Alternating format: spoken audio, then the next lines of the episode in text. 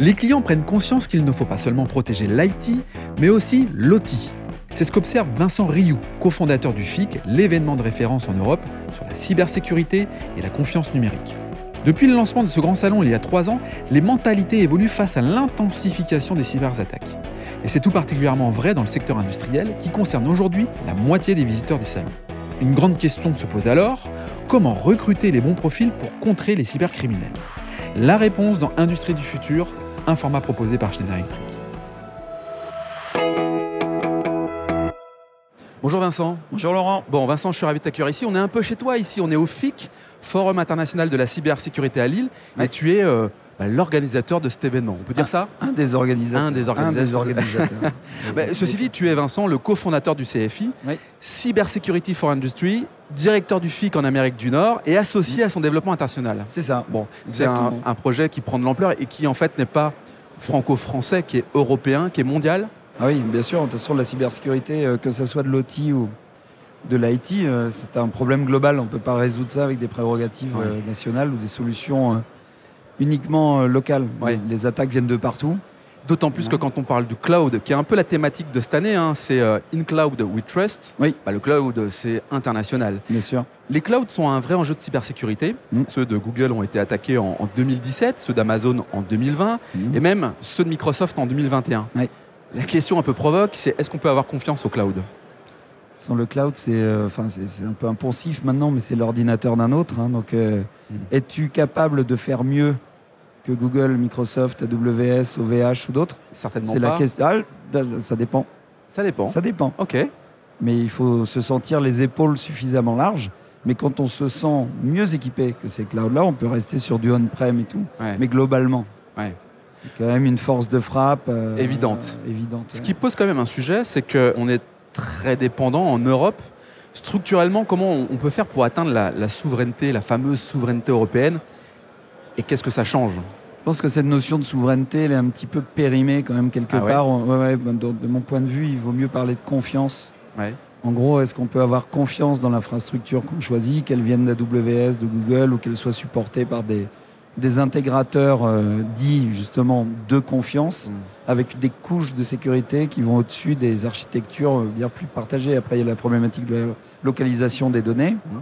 Mais bon, les hyperscalers ont des, des data centers en Europe. Il y a des solutions euh, françaises ou européennes. OVH, par exemple Voilà, Ouais. OVH et d'autres hein, euh, qui sont très bien également. Donc euh, bon, chacun. Ça commence à se développer, c'est ça ouais, que ça en train de commence dire. à se développer. Mais bien sûr, les leaders, on les connaît. hein, ils sont, Tu les as cités euh, au début Ouais. et ils sont américains. Alors, Ouais. on est sur le deuxième jour du, du salon. Tu as la voix un peu enrayée. Ah ouais, c'est euh, juste incroyable. Fais-nous un petit bilan sur ce que tu as pu remarquer en termes d'évolution. Mhm. Quelques chiffres. C'est quoi les grandes Mhm. tendances par rapport à l'année dernière? Parce que tout ça bouge très vite. Ouais. Dis-nous un petit peu euh, ce qu'il en est euh, sur le Mhm. sujet de la cybersécurité. Alors surtout sur la- si, si tu me permets sur la, la cybersécurité industrielle. Oui. Tous les ans en fait depuis la, la- la fondation de CFI euh, il y a trois ans, on observe en fait le nombre de personnes qui s'intéressent au domaine. Mm. Parce qu'en fait quand on vient au FIC en tant que visiteur, on coche des cases euh, qui signifient en fait les zones d'intérêt, les centres d'intérêt de notre métier. Et euh, je vais te faire un peu les, les- les stats en fait depuis trois ans, depuis que CFI existe.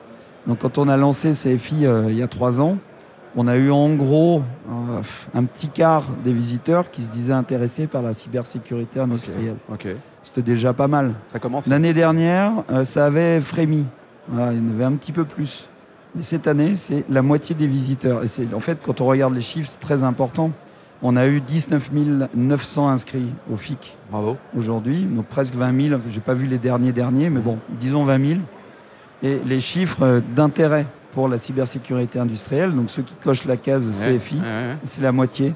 On est presque à 10 000 personnes. C'est la moitié, tout comme c'est finalement une entreprise sur deux qui s'est fait attaquer en 2022. Exactement. Et donc, ça veut dire quoi? C'est que les clients donc, euh, ils prennent conscience qu'il ne faut pas se limiter à l'IT pour protéger son périmètre informationnel et opérationnel. Il faut aller jusqu'à l'OT. Ouais. Donc, c'est euh, ancré. Enfin, disons, ça progresse. Voilà. Mm. Ça progresse. Bon, c'est une vraie, une vraie marge de progression. Ouais, et on- très positif, Bon. bien sûr. Très bien. Mm.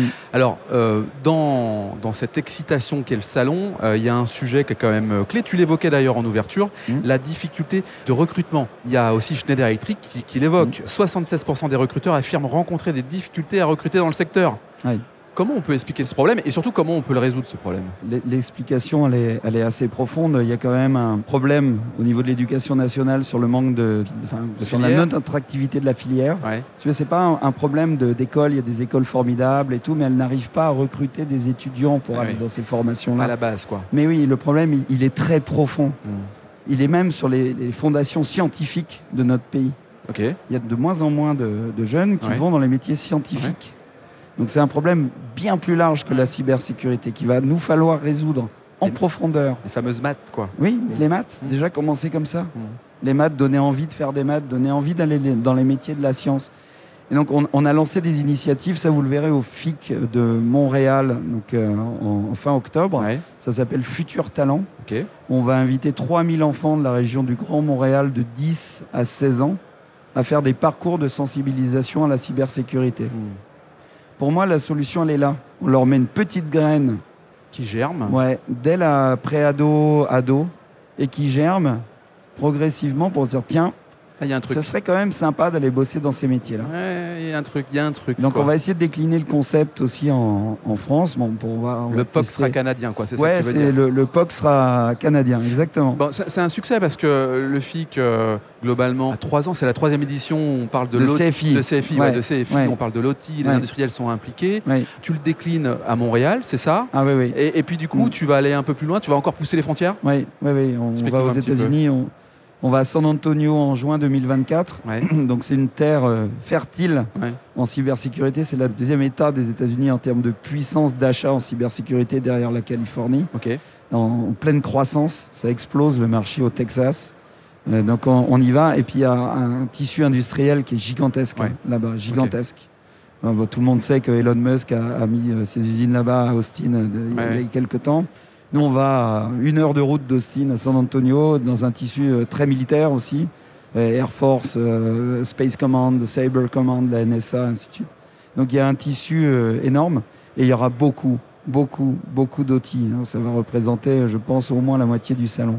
À Montréal, ce sera un bon tiers du salon aussi. des, vrais, des vrais enjeux là-bas d'outils. Donc c'est mondial. Voilà, on y est. Et pour ça, il faut une réponse globale avec des acteurs de portée mondial également sur ces sujets. Bah justement, euh, Schneider Electric est un acteur global, mondial. Euh, quel est le, lien que tu euh, entretiens avec une marque, une entreprise mmh. internationale comme celle-là? Alors, nous, on est ravis déjà d'avoir Schneider Electric comme partenaire depuis le début de, l'aventure. On est rentré en contact avec les experts de Schneider Electric via une association professionnelle qui s'appelle le GIMELEC, qui, regroupe, voilà, qui regroupe, on va dire, l'essentiel des, des, offreurs de services et de solutions dans, du monde de la, du monde industriel. Et donc, il y a une branche du GIMELEC qui est dédiée à la cybersécurité. Donc, on a travaillé en partenariat avec eux. Et puis, parmi les premières euh, sociétés qui ont répondu présentes euh, était Schneider Electric.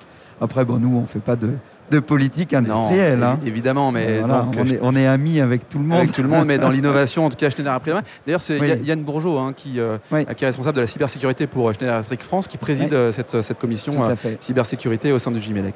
Très bien. Deux, trois points, deux, trois conseils à nous donner quand on est une industrie, qu'on veut se protéger. On doit commencer par quoi? Tu vas me dire commencer oh par venir au salon. Oui, tout à fait. oui, bien sûr, pour s'acculturer, eh sensibiliser. Euh, non, mais il y a important ça, s'acculturer, sensibiliser. Oui, oui, parce que dans, en usine, en fait, il y a une vraie problématique de conduite du changement. Je vais peut-être pas rentrer dans les trucs techniques, sinon on mm. pourra rester euh, trois heures à discuter euh, sur la manière de sécuriser une usine. Et puis en plus, on sécurise pas du manufacturing comme on va faire de la, de la prod électrique. C'est très différent.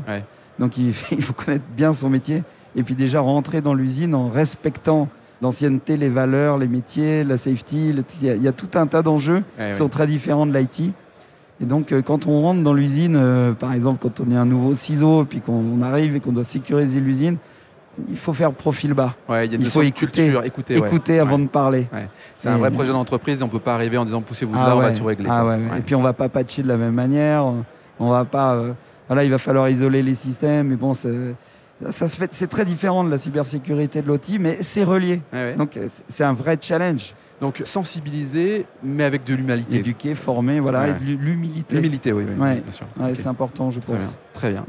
Écoute Vincent, merci de nous avoir accordé un petit peu de temps parce que là tu es en pleine action sur ce salon, euh, de nous avoir fait un petit focus sur le salon et puis sur l'univers de la cyber.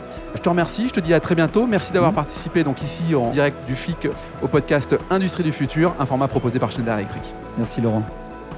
Si cet épisode vous donne envie d'aller plus loin, c'est l'occasion d'en parler à Antoine Chart, directeur national des ventes. Bonjour Antoine. Bonjour Laurent. Antoine, peux-tu nous dire comment passer de l'idée aux actes lorsque l'on veut se transformer? Laurent, c'est très simple. Les sujets de transformation digitale, de décarbonation et d'électrification sont au cœur de la stratégie Schneider Electric. Et comme on a pu l'entendre dans ce podcast, l'ambition de Schneider Electric est d'accompagner les entreprises du territoire sur ces enjeux de transformation. Pour entrer en contact avec nous, rien de plus simple, le site internet www.se.com ou mon profil LinkedIn où je me ferai un plaisir de vous répondre. C'est très simple, merci Antoine. Merci Laurent.